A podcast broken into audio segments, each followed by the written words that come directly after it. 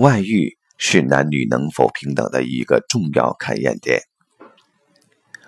外遇所以令多数人无法忍受，当然是因为情感或关系的背叛。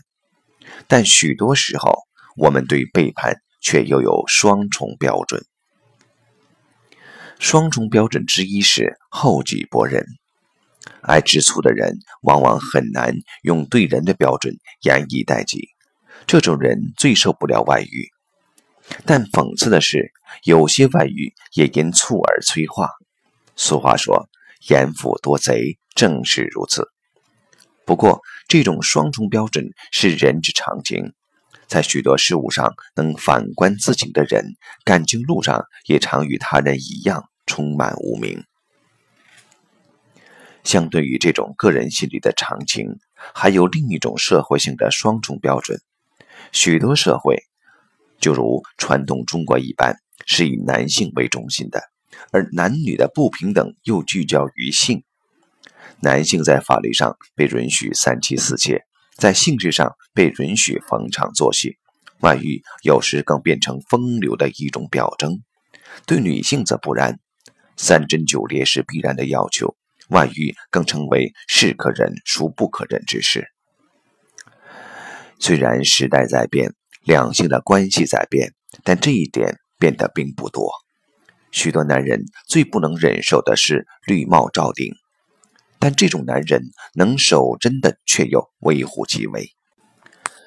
这种情形故与传统两性的地位有关，但背后也牵扯到男人对性能力所存在的潜在焦虑。有时，与其说是被背叛了，还不如说是因此被证明不行了。在绿帽罩顶时，许多男人的焦点多集中于此，却少有人想到性之外的事，如沟通的障碍、生活的僵化、理念的分歧，乃至其他家庭人事思想的种种。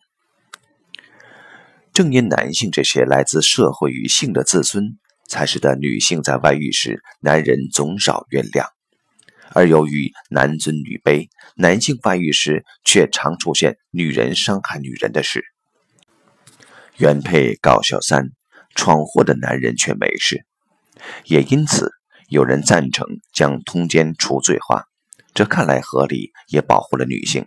但问题是，两性之事只从民事解决，有钱有势的人，尤其男人。恐怕就更加肆无忌惮了。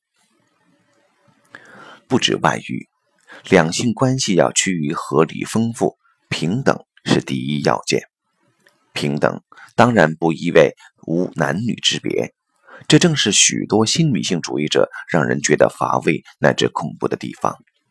不过，在有关行为的道德评价上，却必然要站在同一基点。不能说男人能做的事，女人做了就罪该万死。男女之别，意味的是秉性互异、自然分工的不同。它指的是多数男人适合做什么，多数女人适合做什么。